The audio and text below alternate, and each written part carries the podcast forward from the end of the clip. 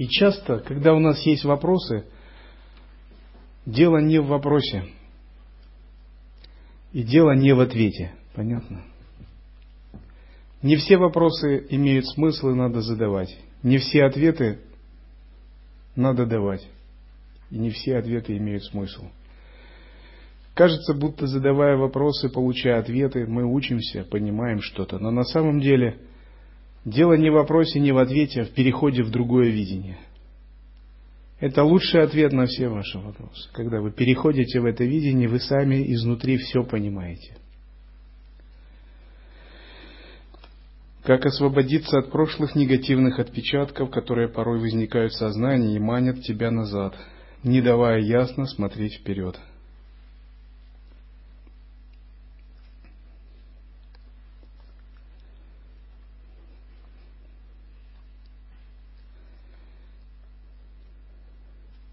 Все учения ла-йоги – это способ освободиться от негативных отпечатков.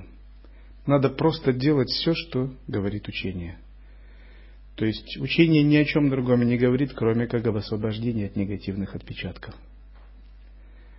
Негативных отпечатков хватает у каждого. Мы ведь не на небесах живем. И здесь рождаются не боги, не аватары, а просто обычные люди – у них есть немного грехов, немного заслуг, но у них есть возможность идти по духовному пути. Чтобы освободиться от прошлых негативных отпечатков, надо менять судьбу. Всю судьбу надо менять. Надо выполнять служение. Зародить в себе способность служить святым силам – если они будут входить в вашу жизнь, они будут менять вашу судьбу. Есть много сил во Вселенной. Поддержание, разрушение. Есть силы просветления. Когда мы служим силам просветления, эти силы меняют нашу судьбу. Это благоприятно служить таким силам, быть проводниками этих сил. Тогда эти силы входят в твою жизнь и служат тебе. Чем больше ты открываешься этой пробуждающей силе, тем больше эта сила обнаруживается как твоя собственная. Нужно также много выполнять очистительных практик. Джапа, самскара шутхи, медитация. Когда мы занимаемся исследованием ума, мы как бы входим в меню нашего сознания. Если тело уподобить компьютеру, Тело это как железо. Сознание, мысли это как программное обеспечение, софт. То ум это меню всего этого, самая главная часть. И там содержатся файлы, архивы памяти. Они называются чита. И чтобы добраться туда, надо выполнять много очистительных практик, войти и стереть эти файлы. Допустим, у вас есть компьютер, и в компьютере есть какая-то информация, которая вам не очень нравится, она вам мешает. Вам надо зайти туда и стереть ее. Это то же самое.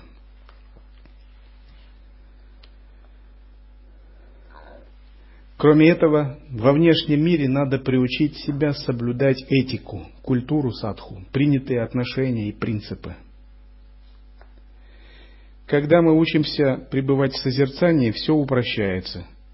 Все сводится к самоосвобождению. Но до того, пока мы не научимся, все это важно и нужно делать. Например, если вы выполняете самскар шутхи, махашанти медитацию, ваши негативные отпечатки уменьшаются. Эти негативные отпечатки как раз определяют нашу жизнь, они создают нас самих – как и любые отпечатки. Когда мы стираем эти негативные отпечатки, наша жизнь тоже меняется. Самскара Шутхи подобно путешествию в прошлое, где вы можете войти и что-то поменять. Если вы поменяете что-то в прошлом, то ваша жизнь и в настоящем изменится. Это как в фантастических фильмах. Ты отправляешься в прошлое и что-то меняешь. Возвращаешься, вокруг все другое. Эффект бабочки – это что? Это самскар шутхи. Если вы хорошо выполните самскара шутхи, внезапно вы вернетесь в другую, более очищенную реальность. Это подтверждено что-то будет по-другому, что-то изменится. Ум, с вами же. Скажите, пожалуйста, что лучше всего помогает уму сдаваться на милость Абсолюта? Шанти.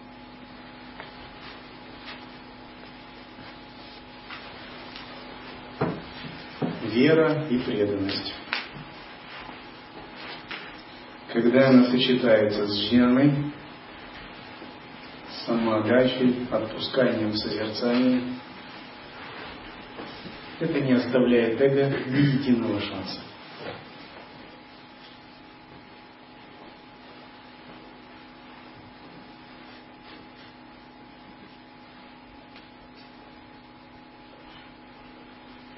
Как избегать ошибки нигилизма? Как успешно взаимодействовать с мирскими энергиями, при этом не вовлекаясь в них? Надо вспомнить один из коренных обетов Самаи, и там как раз в обетах Самаи есть э, не придерживаться крайних взглядов. То есть крайние взгляды это есть нигилизм и тернализм. Этернализм, когда мы принимаем реальность слепо. Мы думаем, что реальность сама по себе существует, независимо. Нигилизм бывает двоякий. Первый нигилизм атеистический, когда мы отрицаем дхарму, отрицаем высшие существа, богов, просветление, мудрость. Второй нигилизм духовный. Это когда мы открываем некое переживание пустоты и думаем, все есть пустота. Закон кармы не важен. Принцип самая не важен. Накопление заслуг не важно. Ничего не важно. Отрицаем тонкие, боги не важны. Божественные силы не существуют. То есть, когда мы отрицаем тонкие силы, божественные силы Вселенной. Когда мы переоцениваем пустотность. Но такой нигилизм он при анализе философском быстро рассыпается. Почему? Потому что наше отрицание, оно не может быть тотальным. Например, мы можем думать, ничего не существует, все есть пустота, а при этом ходим каждый день, покупаем булку хлеба в магазине. Нам надо быть последовательными тогда в своих взглядах. А когда нам холодно, мы одеваем куртку. Мы не можем сказать, тело не существует, оно есть пустота, не надо его закон уважать. И мороза не существует. То есть такой нигилизм – это переоценка непроявленной части бытия. Переоценка абсолютной истины и непонимание относительной. Обычно мы говорим, что надо уравновешивать две истины. Абсолютную и относительную. Воззрение и поведение. Разделять их надо. То есть до тех пор, пока мы не стали ДТ-3, это надо разделять. Э, даже если мы скажем, а я не хочу разделять. Сама жизнь, она разделяет и вам все равно придется разделять. Уже есть разделение. Но понять соотношение этого разделения, действовать грамотно, в равновесии, в самьоге, это правильно. Например, если вы хотите попасть в Кайласу, вам надо взять билет на конкретную авиалинию, лететь в Индию. А если вы будете в состоянии нигилизма и скажете, что Кайласа, что кордильеры это одно и то же. Брахман это все не существует. То вы просто никуда не попадете. Тогда изначально вам не надо было никуда идти. В мирской жизни надо научиться игре. Садху это ведь не просто человек. Это как шпион в сансаре.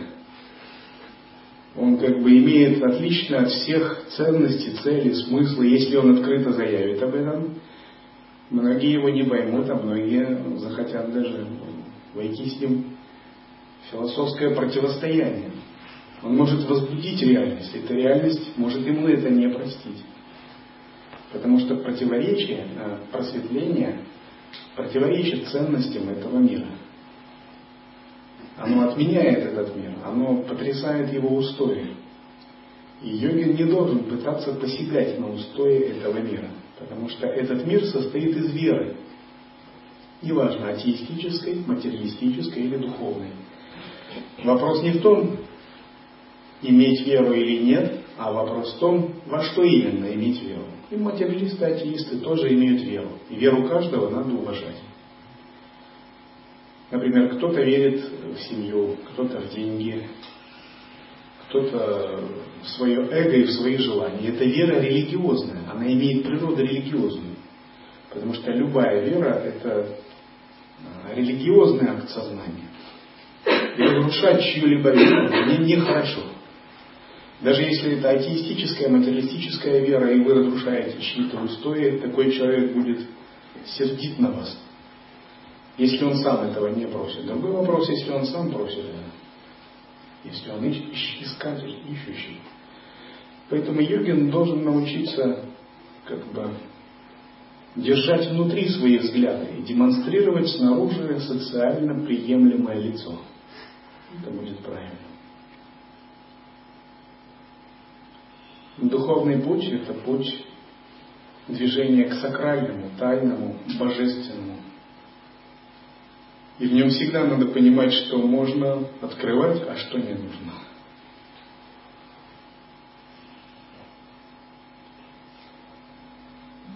Как пробудить любовь к самому себе? Такую любовь, которая не попадала бы под оценочные суждения.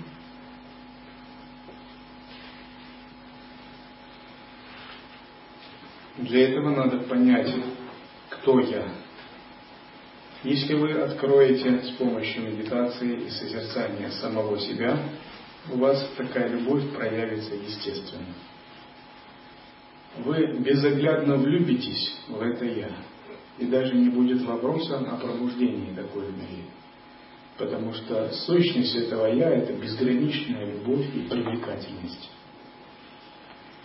Но для начала, пока этого нет, надо на уровне воззрения утверждаться в понятии самосовершенства, чистоты своего «я». Размышляя так, Ахам Брахмасми, «Я есть Абсолют». Я изначально чист и совершенен. И надо стараться верить в эту чистоту и совершенство собственного «я». Опытный садху никогда не впадает в самоуничижение, сомнение в отношении себя, незапятнанность. Он верит в свое высшее Я, потому что понимает, что его высшее Я – это тоже Бог. Конечно, он понимает, что оно еще не реализовано полностью, его энергия еще не проявлена. Но на самом глубинном тонком уровне у него никогда нет сомнений, есть безусловная любовь к самому себе в облике высшего Я. Потому что ваше высшее Я – это не ум, не тело, не мысли, не воображение, не индивидуальность. Это Бхагаван, это Трия. Как бы его ни называли.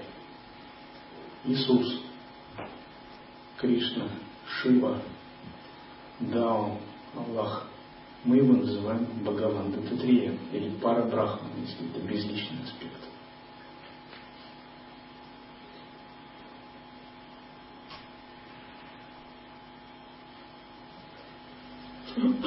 Он, гуру, как быть, если возникла ситуация, в которой не удалось сохранить самьогу? Возникло раздражение, гнев. Происходит хотя бы частичное очищение ситуации, если затем над ней размышлять и видишь, как надо было поступить. У вас есть относительные методы. Самоосвобождение – это элитная практика, надо понять. Это не практика для новичков. И когда новичок говорит, вот я не могу еще сам освободить такие вещи, мне даже удивительно. А я бы удивился, если бы смог. Ведь самоосвобождение вообще-то это удел ну, очень опытных садху созерцателей. Поначалу это не будет получаться. Конечно, это надо пытаться, но вы должны знать, что у вас есть еще арсенал помогающего. Если вы видите, что не сработало самоосвобождение, вы можете переходить на более простые методы тантрийской трансформации. Что это такое? Тантрийская трансформация означает, что мы нечистое превращаем в чистое, дурное превращаем в божественное. Клешу превращаем мудрость методом воображения, визуализации. Например, если у вас охватил гнев, вы должны знать, во мне есть четыре бесконечных состояния. Бесконечная радость, бесконечная любовь, сострадание и радостность. Только их надо включить. И в самый момент гнева вы включаете четыре бесконечных. Начинаете медитировать и изменять свое состояние. И это надо стараться делать мгновенно, не надо долго ждать. То есть появился гнев, не давайте ему больше трех секунд вами овладевать. То есть гнев это у вас должна в сознании вспыхнуть красная лампочка. Тревога, тревога. Система подвергается опасности. Заражение вирусами клеш. Надо срочно произвести дезактивацию вируса. И вот такая дезактивация, это когда вы переключаете свою, не более трех секунд гнев должен вами владеть. И вы переключаете его на четыре бесконечных, на сострадание. Или когда вы впадаете в нечистое видение, снова у вас должна замигать красная лампочка. Не надо больше трех секунд пребывать в нечистом видении. Вы должны вспомнить санкальпу, чистое видение. И тогда вспомнить, это же мандала, это все милое, а это божества играют. Слова это звуки мандр, а все события это знаки игры божества. Все дома это творцы. Работа с санкальпой чистое видение мгновенно способна устранить, очистить, очистить восприятие. Тот, кто ее держится, создает себе хорошую судьбу, продлевает жизнь и увеличивает свою жизненную силу. Это не, не, не только философия. Если же методы тантрийской трансформации не работают, вам надо опускаться еще ниже, на уровень сутры. Идти путем раскаяния, очищения и отрицания. Допустили гнев или нечистое видение. Пошли в храм перед статуей Дататреи или у себя дома перед алтарем, надо раскаяние выполнить. Сказать, Дататрея, вот так и так произошло.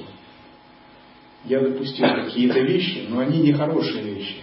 Я просто не совладал с собой. Я допустил гнев или зависть или алчность. Я раскаиваюсь в этом и делать это искренне. Искреннее раскаяние стирает эти записи. Это все равно, как если бы сняли на кинокамеру в магазине, где вы утянули диск DVD, который вам понравился. Но вы потом раскаялись и пришли э, к руководителю этого магазина. Он сказал, хорошо, я сотру эти записи, ты искренний человек, похоже, ты сожалеешь об этом. Никаких проблем не будет. И вы договорились, и с вас это снимается. В этом смысл раскаяния. Великая практика. Раскаянием можно уничтожить любые грехи. Даже закоренелые разбойники или грешники, искренне раскаиваясь, могут очистить себя, уничтожить эти записи. Если вы чувствуете, что вам надо более серьезное раскаяние, то вам надо сделать подношение на алтарь, открыть помыслы гуру или монаху какому-либо, которому вы считаете заслуживающим, достойным, чтобы вы это сделали, или полномочным. Открыв помыслы, надо сделать хорошее подношение на алтарь, прочитать четыре мантры, прочитать мантру прибежища, призвать к свидетелю свидетели древа прибежища, Парампа в линию передачи святых, и перед всеми святыми искренне открыто это сделать. Если вы это сделаете искренне, это будет очищено. Еще другой способ есть. Это всей сангой открыть свои какие-то помыслы и раскаяться. Это тоже очень хорошая очистительная практика. У монахов это есть на собрании, по Виная Самхите. Даже в русских общинных традициях есть такое, перед всем миром как бы покаяться. Считается, кто перед всем честным народом вышел, перед миром покаялся, перед собранием где-то ему как бы это прощается. Такие методы. Это анутара тантра, тантра и сутра. Самоосвобождение, трансформация и отречение. А, очищение через отрицание. Способность поддерживать сам-йогу будет нарастать благодаря вашей внимательности в созерцании. Равновесие приходит не сразу. Как работать с угрызениями совести, если не удалось, например, встать утром для выполнения практик или выполнить запланированную садхану? Если угрызение совести вас ослабляет, это не очень хорошо. Вы только слабеете, и у вас появляется комплекс самоуничижения и маленькой бедняжки. Из этого состояния вы не подниметесь и в следующий раз тоже. Вам не надо испытывать угрызение совести, но вам надо провести анализ. анализ, почему это произошло, что надо сделать. Ясный и беспристрастный анализ. Очевидно, может состояние прав, может что-то еще. Недостаток концентрации, недостаток санкальпы. Но вам не надо вводить себя в позицию слабости, угнетенности. Из этой позиции вы тем более не сможете практиковать. Вам нужна позиция силы. Духовная сила нужна человеку. Путь просветления это не только мудрость, джняна шакти, это еще и внутренняя сила шакти. И йогину нужна ичха шакти, сила воли. Сватантрия шакти, сила внутренней свободы. И йогин должен учиться быть шактиманом. В мире есть две полярности – Шива и Шакти. Шива выражает принцип сознания, мудрости, Шакти – это принцип энергии, динамики, силы. Поэтому йогин ищет и мудрость, и духовную силу одновременно.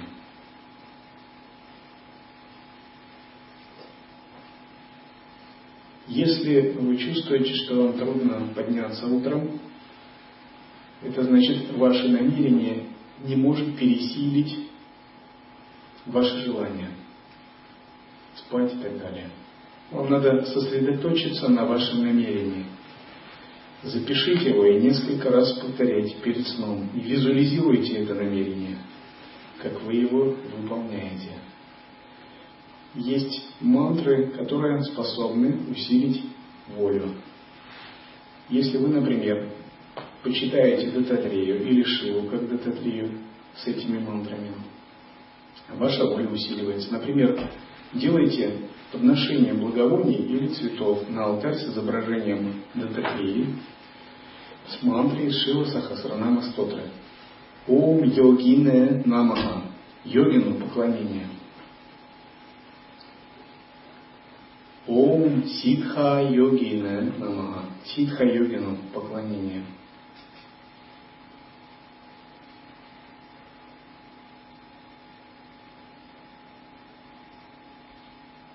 Ваши йогические качества улучшатся.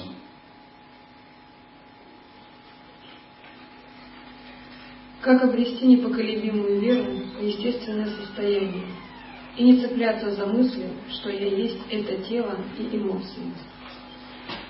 Вера приходит из непрерывной практики. Вам надо учиться пользоваться вашим естественным состоянием. То, чем мы пользуемся, нарастает. Это как мышцы. Для физического тела есть зарядка – для ума есть философские размышления, шахматы. Это как мышцы ума тренировать. А для сознания, а для сознания есть созерцательное присутствие.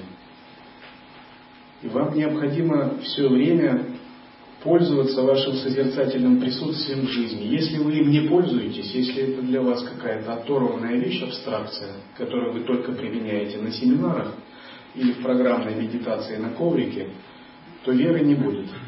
Вера появляется, когда вы начинаете пользоваться вашими естественными состояниями, оно работает. В любых ситуациях. В гордости, в гневе, в жажде, в алчности, в холод, в мороз, в любви, в страдании, везде. Вы должны применять его. И тогда вера естественно проявится. Потому что вы будете знать, я действовал из естественного состояния, и это сработало. Я сумел погасить какие-то негативные вибрации, или я сумел воплотить что-либо. Если вы хотите воплотить какое-то намерение, действуйте из естественного состояния. Старайтесь использовать его силу, его освобождающую силу, его влияние всегда и везде. Понемногу такая привычка использовать его, это трудно назвать использованием. Мы не можем использовать то, что выше нас. Ну, я так говорю просто. Но привычка действовать из естественного состояния даст вам веру. Вы поймете, что это ваша единственная надежда, опора, спасение. Это ваша мать, отец, это ваше богатство, это ваши родственники, это ваше счастье, это ваше прошлое, ваше будущее и настоящее. Вы многогранно должны на него посмотреть с разных сторон. Однажды я шел в одном темном лесу, такой темной ночью. после ретрита в медитации. И поскольку я в день сидел по 8 часов с закрытыми глазами, в темноте, мне не представляло проблем бродить ночью по лесу. Я ходил себе по лесу ночью, нормально, никаких проблем. И что-то из леса выскочило. И у тела сработала и рефлекс сразу, защитная энергия, страха поднялась. Но в сознании ничего такого не было. Оно как осталось, оно только почувствовало прилив энергии и блаженства. Эта энергия сразу растворилась. Я подумал, вот это состояние работает даже когда вы испытываете какие-то неожиданные энергии. Таким же образом, где бы вы ни были, пользуйтесь естественным состояниями, а у вас будет расти вера в него. Если вы полагаетесь, наверное, не пользоваться, полагаться. Если вы полагаетесь на естественное состояние, ваше намерение может менять реальность. Ваши желания будут исполняться. В каком соотношении следует сочетать энергетические и медитативные практики на начальном уровне?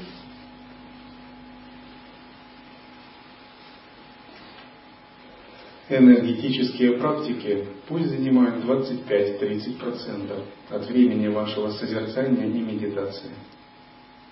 Особенно я рекомендую созерцать в движении. В идеале созерцание в движении должно длиться постоянно с утра до вечера. Но когда вы немного продвинетесь, и ваше созерцание станет естественным, то вы будете созерцать непрерывно с утра до вечера, а также ночью, засыпание до пробуждения. И тогда скажут, что вы замкнули круг дня и ночи. Это очень большое достижение. Не каждому это дано. Это восьмая стадия по 16 калов. Энергетические практики же, время от времени их можно делать больше. Специализированные ретриты по кундалини йоге, шат-чакра йоге. Иногда во время длительной медитации начинает болеть голова, появляется тяжесть. С чем это связано и как это избежать? В уме еще есть напряжение, нади в области головы. Узкий ветер поднимается, это вызывает головную боль. Как избежать? Анулома вилома очищает нади. Если вы устраните напряжение, ветер будет подниматься, но по центральным каналам, по центральному каналу, а не по боковым. Давление в голове будет оставаться, но оно будет приятным, не болезненным. То есть боль это значит куда-то в сторону от центрального канала ушла прана. Если такое существует, надо заземление выполнить, массаж головы сделать, помассировать точки на руках, ногах, сконцентрироваться на садхистана чакре, а на хата чакре, чтобы перераспределить энергию.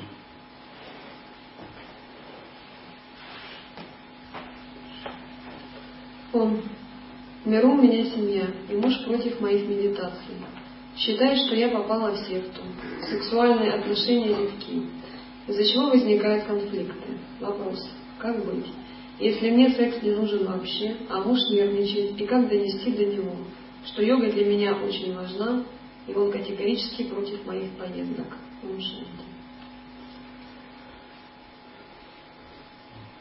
Понимаете, э, люди вступают в брак, если это не ведическая семья, именно для того, чтобы заниматься сексом. То есть вы подорвали самые устои вашего брака. Вы должны понимать это. Надо принять ответственность за это. Сделать какой-то выбор. Если вам удастся повлиять на мужа, ну, это будет хорошо, чтобы он попытался идти вслед за вами.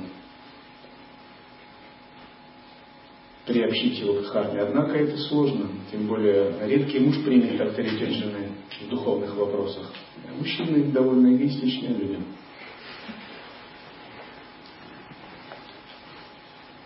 И в своей семье точно пророка нету. Вам надо попытаться как-то некоторое время лавировать, переждать и самой просто развиваться. Просто развивать свое сознание, свое, утверждаться в своем мировоззрении, но при этом просить э, своего супруга уважать ваши религиозные взгляды и говорить, что это для вас ну, действительно очень серьезно. Если вы ему дадите какие-то гарантии, что он э, не потеряет какие-то наслаждения, удовольствия или вообще то, что он желает от брака, ну, психологический комфорт, бытовой комфорт. Если вы ему дадите такие гарантии, возможно, он более лояльно будет относиться. Но при этом вы должны попросить уважать ваши взгляды. То есть любовь между двумя людьми предполагает, что мы не требуем от человека наслаждать мои чувства, а мы уважаем его принципы, его взгляды и стараемся давать другому. Если истинная любовь, она вообще ничего взамен не требует. Со временем, если вы укрепитесь в дхарме, сама ваша утвержденность в дхарме решит этот вопрос.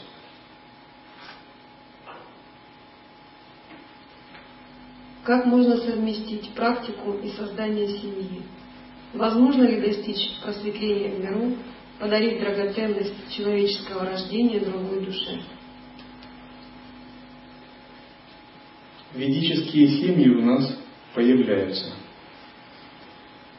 Если вы ведете духовный образ жизни, помогаете друг другу на духовном пути, если вы ведете практику, изучаете учения, проходите ретриты, все возможно. Это уже нельзя назвать обычной мирской жизнью.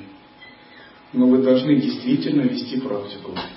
Ваш супруг действительно должен разделять ваши духовные идеалы и убеждения. У вас должно быть время для духовной практики. Тогда семья это та же мини-санга, маленькая санга. И это что-то наподобие монашества миру. Только там не берутся некоторые обеты. Это и есть принцип семейной саньясы, которая у нас планируется. Но при этом вы должны знать, что вам необходимо практиковать не меньше, чем монахи, не слабее. Если вам это удастся, вы будете продвигаться в мирской жизни также.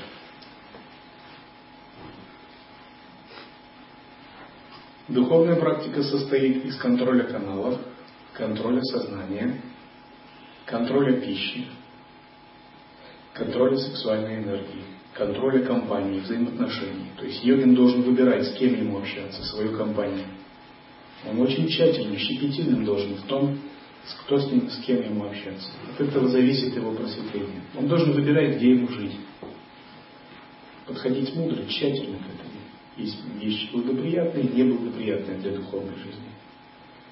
Если вы подбираете так, чтобы все было благоприятно для духовной жизни, вы можете практиковать в ведической семье и идти к просветлению. Но если э, человек, с которым вы живете, не разделяет ваших духовных взглядов, убеждений, ну, я не знаю, какой смысл в этом.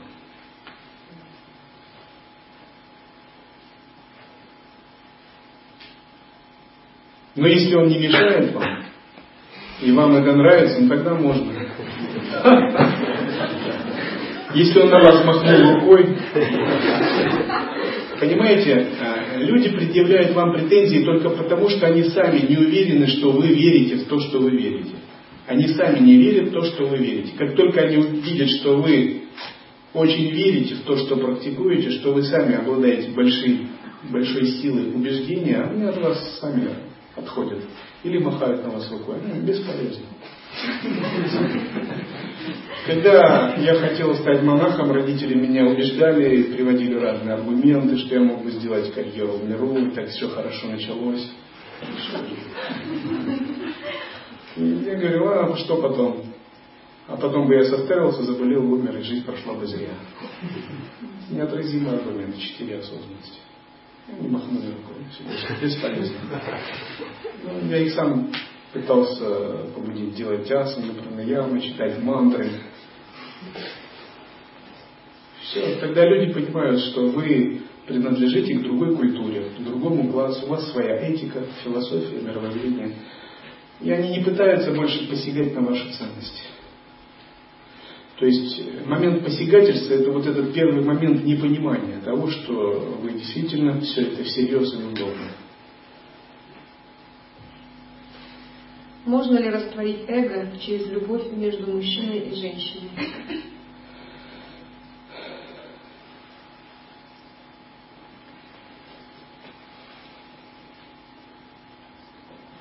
Только через любовь к Богу можно растворить эго.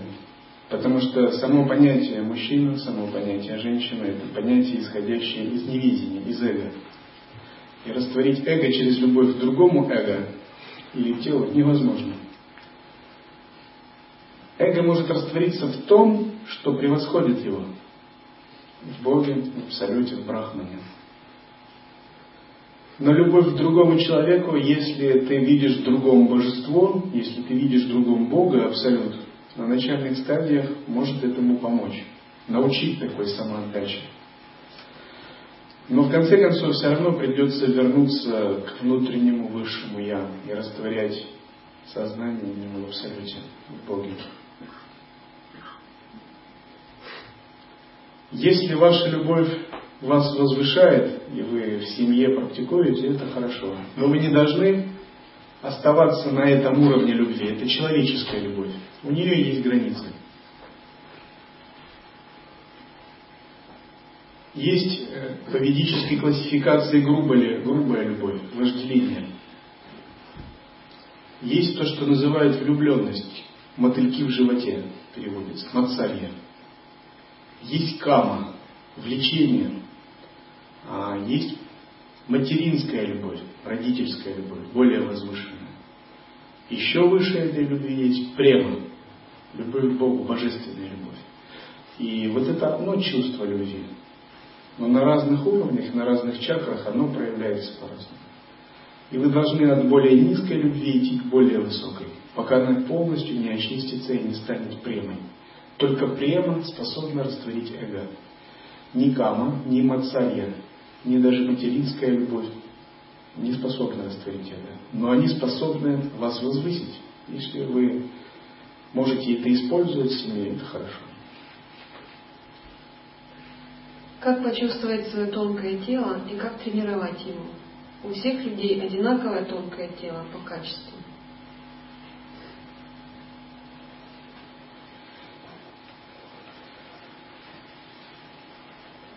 Тонкое тело Манамая Коша оболочка, состоящая из тонкой праны и ума, которая действует в сновидениях. Оно не одинаковое у всех людей, хотя бы потому, что разные отпечатки в нем и разная карма. Если ваши каналы чисты, открывается нахата, аджна чакра, у вас могут быть выходы тонкого тела, переход в тонкий мир. Обычно кундалини йога дает быстрые опыты выхода тонкого тела. Йога сновидений дает такие опыты.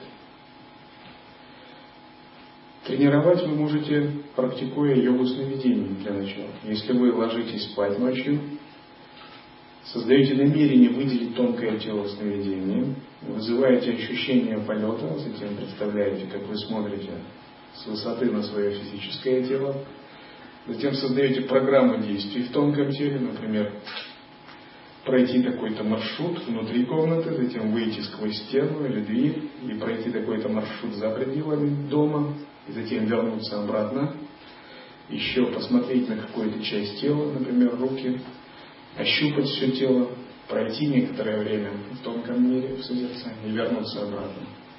Через некоторое время у вас могут быть выходы в тонком теле, в сновидении и вы можете просыпаться в сновидении и действовать там осознанно. Ну а если вы еще продвинетесь, вы можете просыпаться не в сновидении, а в этом мире, в тонком, в тонкой части этого мира и двигаться в нем. Что здесь должно быть? Ваша сила намерения, приложенная к желанию развить тонкое тело. Мы в учении развиваем тонкое тело, практика иллюзорного тела. Фактически иллюзорное тело Это и есть тонкое тело, только божественное и очищенное, наделенное тридцатью двумя божественными признаками. Есть в учении два понятия. Нечистое иллюзорное тело и чистое. Нечистое иллюзорное тело – это и есть вот то тонкое тело, которое развивают оккультисты, шаманы и маги. Оно состоит из психических впечатлений прошлой жизни. Действует в сновидениях. Это тело известно колдунам, магам, экстрасенсам, шаманам. Но это не чистое иллюзорное тело, это тело не ведет к освобождению. Оно может совершать магические операции, действовать в сновидениях, но оно не может попасть в божественные миры и достичь освобождения. Но это единственное, что у нас есть в начале.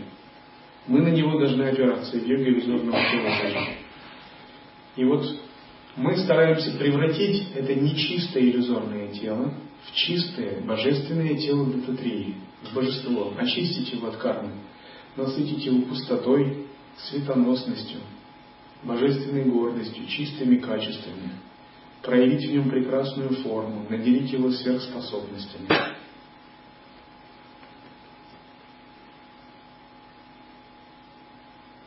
Поэтому йога иллюзорного тела, там, где вы воображаете себя в облике божества, сосредотачиваетесь на четырех ключевых точках, развивает ваше тонкое тело. Это один и тот же общий процесс. Обычно йогин, представляя себя в облике божества, через некоторое время может даже увидеть себя иногда в облике божества. Но все равно это еще не чистое иллюзорное тело. Чтобы оно стало чистым по-настоящему, надо входить в самадхи света во сне. Растворять иллюзорное тело, пребывать в свете, в состоянии пространства и недвойственности, и затем, как рыба выпрыгивает из воды, проецировать снова иллюзорное тело, проявлять его. И так много раз очищать его, очищать. Еще один вопрос остался, это когда мы будем принимать, э, передавать, когда вы, ученики, будут принимать семейную саньясу, я его отдельно затрону. Специфический вопрос. У меня такой, три вопроса оформилось в голове. Вот. Первый вопрос вот насчет нашего мира и сансары хотелось бы вашу точку зрения услышать, для чего Творец, Создатель создал вот этот вот мир, который видит мои глаза. Такое ощущение, что неужели ну, Творец глупец создал этот мир для меня, глупца. Ну, впечатление такое создается.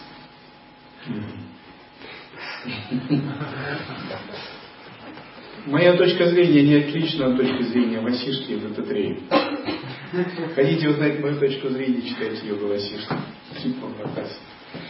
Но здесь надо понять некоторые вещи. Поднятие творения, поднятие Я существует для вас. Для Творца этого не существует. Он совсем по-другому смотрит на мир. И лила Творца может быть даже такова, чтобы создавать глупцов, развлекаться. Это же лила. Она не обусловлена. У него нет намерения делать этот мир специально совершенным. Он может его сделать несовершенным, чтобы этот мир рос и развивался в процессе совершенства. У него другая психология, другая логика. Совсем другая. Например, когда Прохлада начал медитировать, асуры разбрелись кто куда, и в государстве асуров наступил упадок. И тогда Вишну увидел это своим божественным зрением, и он подумал, асуры пришли в упадок, богов никто не беспокоит, им никто не угрожает, они могут заниматься практиками и скоро достигнут освобождения. А те, кто не практикует, пребывают в праздности. Так, если так происходит, люди перестанут богам делать подношения. Значит, дхарма в мире людей упадет, ведические ритуалы прекратятся, и у людей не будет опоры для морали и нравственности. Мировой порядок сам начнет разрушаться. Это нехорошо. А я же должен следить за поддержанием Вселенной. Тогда надо пробудить прохладу. Пусть асуры тоже процветают и периодически теребят богов. Тогда боги будут накапливать заслуги, медитировать. Люди будут чувствовать их силу делать подношения, и равновесие будет Восстановлен. Вишну не зашел, пробудил прохладу, сказал, хватит медитировать. Еще кальпа не закончилась, ты должен исполнять свои обязанности в состоянии осознанности, править царством Асуров, чтобы оно процветало. То есть логику богов трудно понять человеческой логикой, у них свое видение. И они не видят в том, что вы глупец или что вы несовершенны. У них нет такого понятия. У них нет даже понятия, что вы отдельная личность. Они, Творец видит вас по-другому, вы клетка его, вы палец его. Вы на своем месте, и вы совершенно так, как есть. Но у вас есть собственное эго, собственное я, оценки, сознание, индивидуальность, личность. И у нее возникает идея отделенности, уникальности, идея самобытия. И исходя из вот этого центра создаются оценки и мысли о своем несовершенстве, о творении и прочее. Но это просто идея. Вот если вы эти идеи уберете, вы почувствуете единство с Творцом. И тогда проблемность сама исчезнет. Этот мир это лила, творение, игра Бога. Это лила это как воображение Творца, это его творческий спектакль. А в спектакле должны быть все. Герои, демоны, глупцы, нищие, цари, все нормально. И я часто привожу такой пример. Есть спектакль.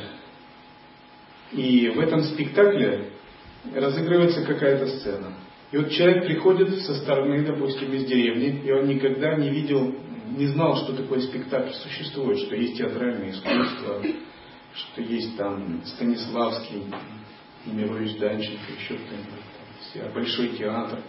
И он приходит как простолюдин, и он думает, что на сцене живые люди, реальные люди, что царь на сцене настоящий, солдат с мечом настоящий. И он видит, что-то там творится, и начинает вмешиваться туда, там, кого-то защищать, кого-то отстаивать. И он не понимает, что это все игра. А в зрительном зале сидит публика, эта публика наслаждается, эстеты, критики, театралы. И они просто наблюдают спектакль, созерцают его, и самой игрой наслаждаются.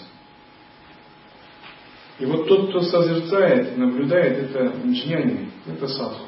А вот человек, который вмешивается в этот спектакль, не зная его сути, что спектакль это не жизнь вообще, это иллюзия полная, игра, развлечение, это сансарный человек.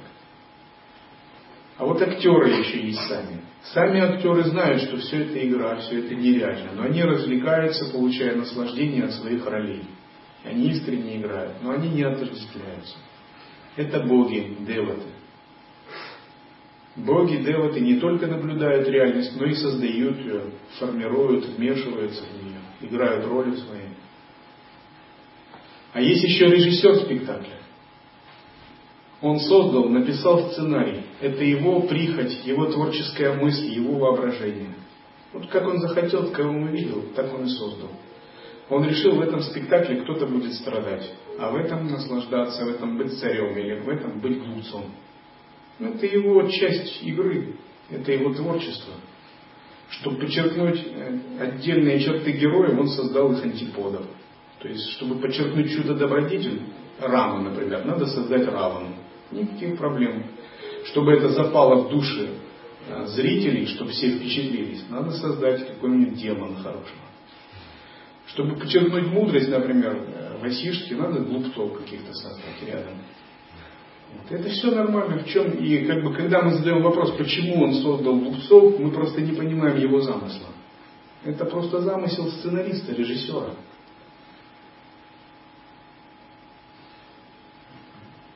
И вот духовный путь означает, что мы выходим из этого спектакля, садимся в зрительный зал, становимся зрителями, наблюдателями, созерцателями. Перестаем воспринимать мир как реальность. То есть то, что является спектаклем, надо называть спектаклем. То, что является иллюзией, надо называть иллюзией. И тогда нет никаких реальных глупцов, нет никаких страданий, нет никаких проблем, а есть просто спектакль, где по сценарию это создано.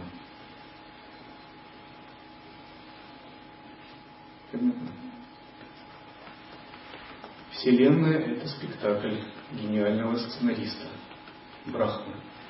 Однако есть еще владелец театра. Тот, который предоставляет площадку сценаристам, это пара Брахма. Даже Брахма – это еще не абсолют. Брахма появляется в поле бесконечного сознания, как пузыри, появляется и исчезает.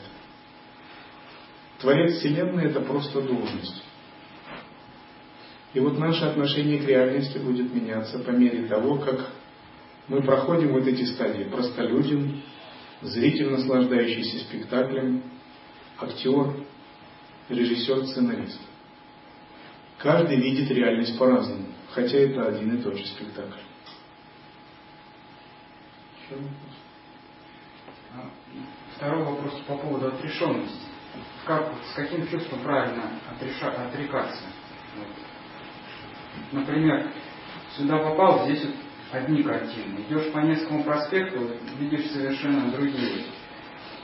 И как освобождаться или отрекаться правильно, с каким чувством? Можно, например, с какой-то неприязнью, или наоборот, с радостностью, с благодарностью. Вот само состояние отрешенности, чтобы оно осело вовнутрь и жило и возрастало внутри. Ну, например, если там, нет, мне не нравится, фу, ниже меня, получается так, что цепляется. Если вот с таким состоянием я отвлекаюсь.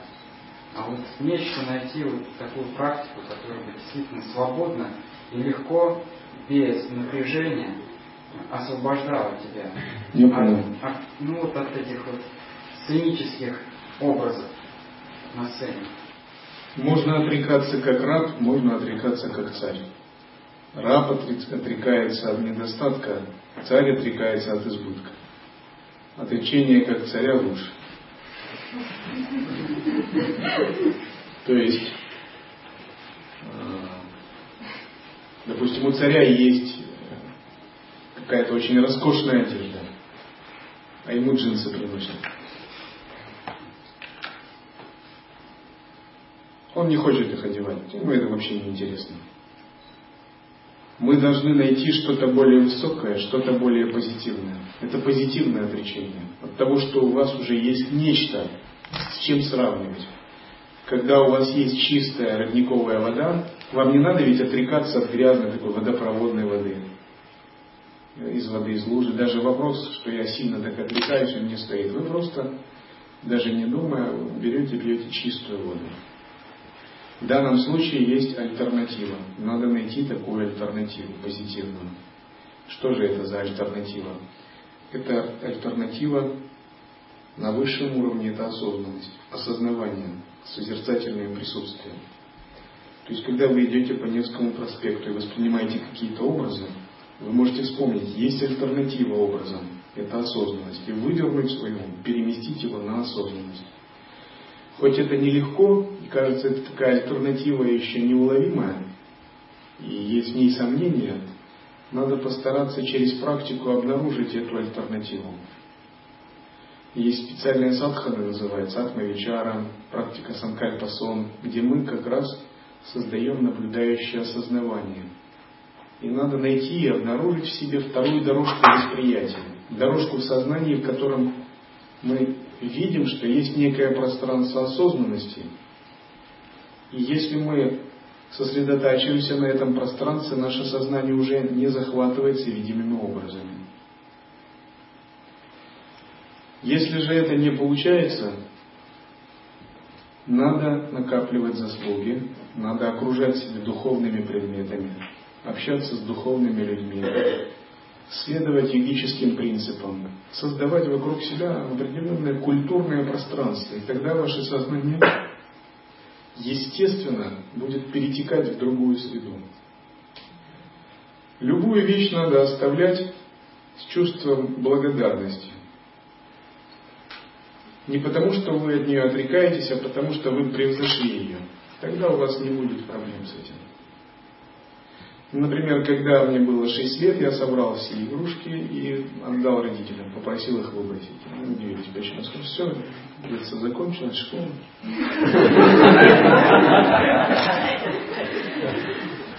Бескомпромиссно. Другое видение, он перерос. Неинтересно. Мы должны перерасти все. Допустим, есть человек-философ, ему неинтересно в компании 16-летних. Не о чем говорить, да? Перерос уже. Ну, 40-летний человек, допустим, сложившаяся личность.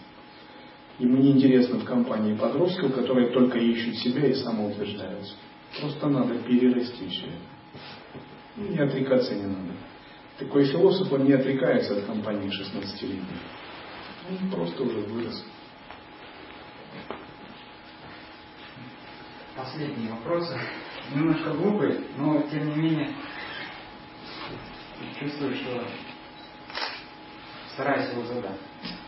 Вот насчет поклонов и преклонений. Я раньше удивлялся, почему мне сложно перед кем-то преклоняться или так, ну, падать на колени.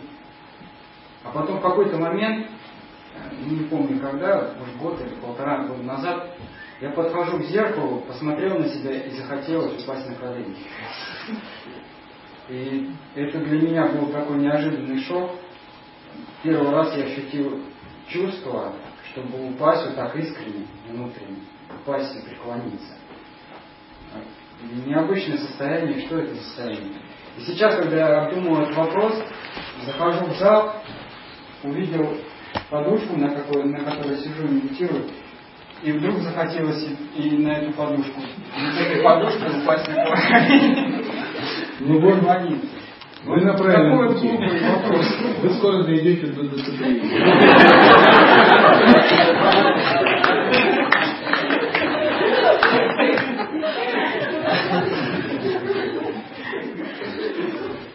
Божественность есть везде.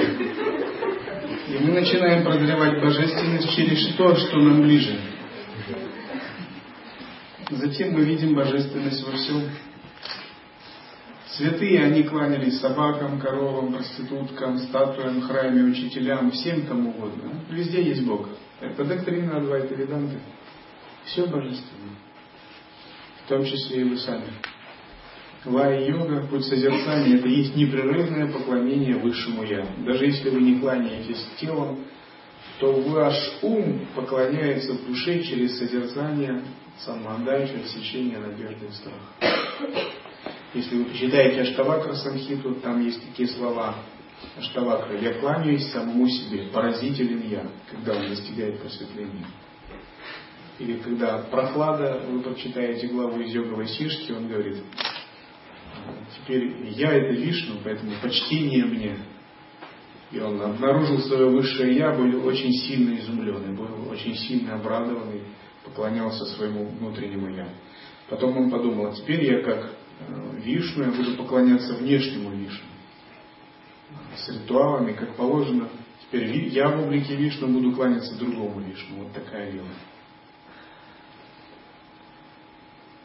Таким образом мы идем к пробуждению. Все вокруг божественно.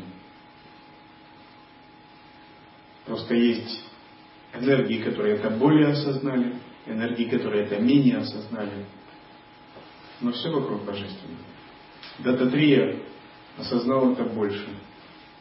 Подушка это осознала меньше. Вы больше это осознали, чем подушка. Вы достойны большего поклонения, чем подушка.